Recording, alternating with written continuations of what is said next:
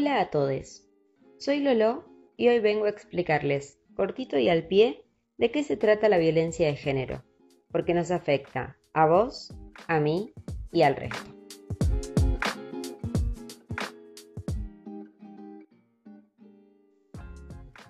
La violencia de género o violencia machista, en criollo podemos decir que es una violencia estructural sostenida por el patriarcado o una violencia que se vive socialmente hace miles de años, practicada por varones y sufrida por mujeres. La comunidad LGBTIQ, para quienes no conozcan la sigla, va la traducción, lesbianas, gays, bisexuales, trans, intersexuales, queers y más, también padecen este tipo de violencia patriarcal que en su forma más extrema se expresa en los llamados crímenes de odio.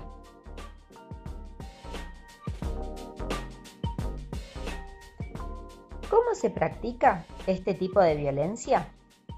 A través del uso de privilegios y de la misma violencia contra todas las personas recién nombradas, solamente por el hecho de ser varones. ¿Qué privilegios? Por ejemplo, cobrar más por hacer la misma tarea, gozar de mayor valor en sus palabras, jugar a la play mientras otra persona hace la cena, el almuerzo, el desayuno, la merienda, la picada. Ah, no, la picada no, no, no. Eso lo hacen los hombres porque es más divertido, sí. Sigo pedir que otra persona les alcance eso que podrían buscar por sí solos, pero bueno, si te trae alguien mejor. Que otra persona lave, cuelgue, descuelgue, doble y guarde la ropa, entre otras cosas, ¿no? Claro. ¿Qué violencia?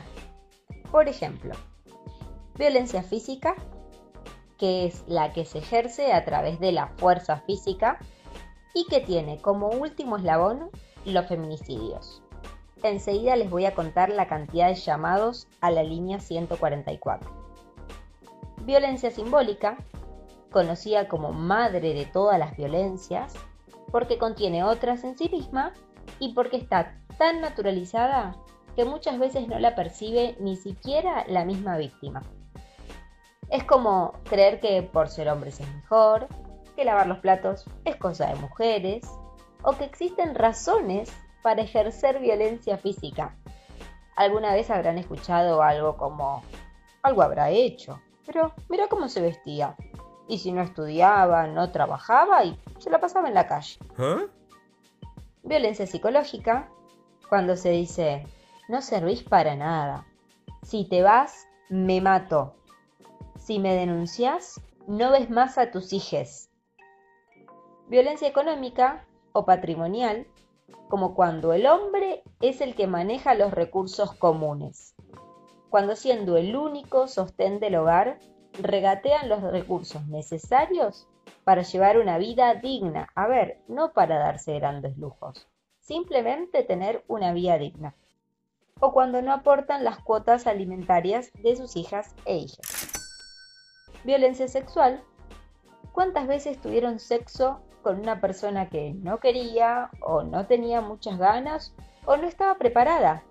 Pero insistieron, insistieron hasta que tuvieron lo que quisieron. ¿Cuántas veces apoyaron a alguien en el espacio público?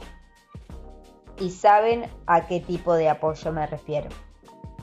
¿Cuántas veces le tocaron el culo a alguien sin su consentimiento? Ok, malas noticias.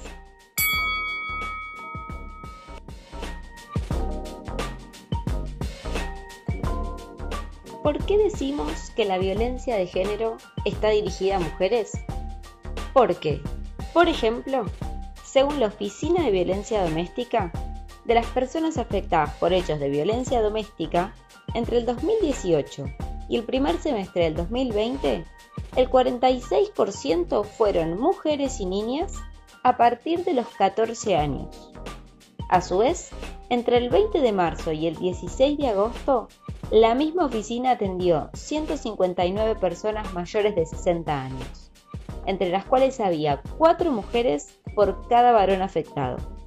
Y, del otro extremo etario, según el Ministerio Público Tutelar, encargado de proteger los derechos y garantías de niñas, niños y adolescentes, de las personas de entre 12 y 14 años que va a declarar, casi el 70% son niñas y el 99% de las entrevistas se relacionan con casos de abuso sexual. Por último, según las estadísticas de la línea 144, entre enero y septiembre del 2020 se recibieron 81.677 comunicaciones por violencia de género. El 98% de las personas que se comunicaron fueron mujeres y el 91% de los agresores fueron varones. Para ir un poco más allá, ahora vamos a escuchar al especialista en la temática Rita Segato, escritora, antropóloga y activista feminista, que explica el aumento de la violencia de género.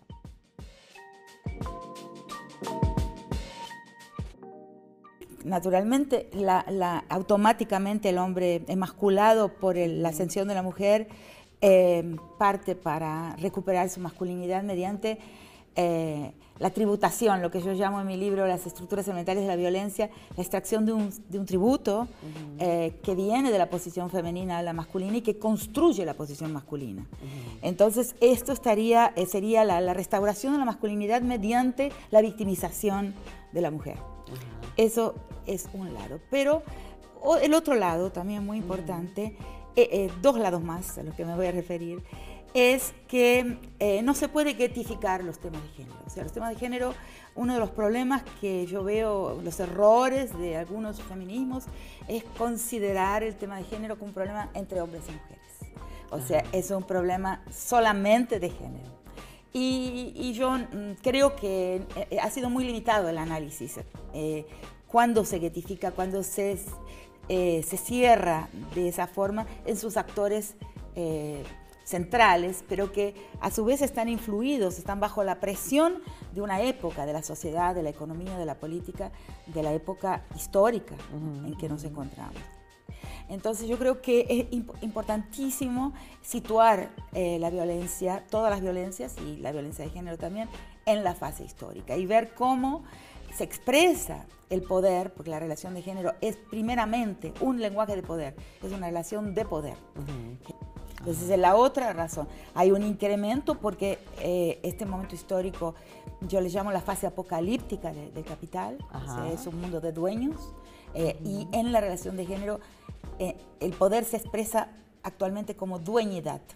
O sea, potencia es dueñidad, es señorío sobre un cuerpo.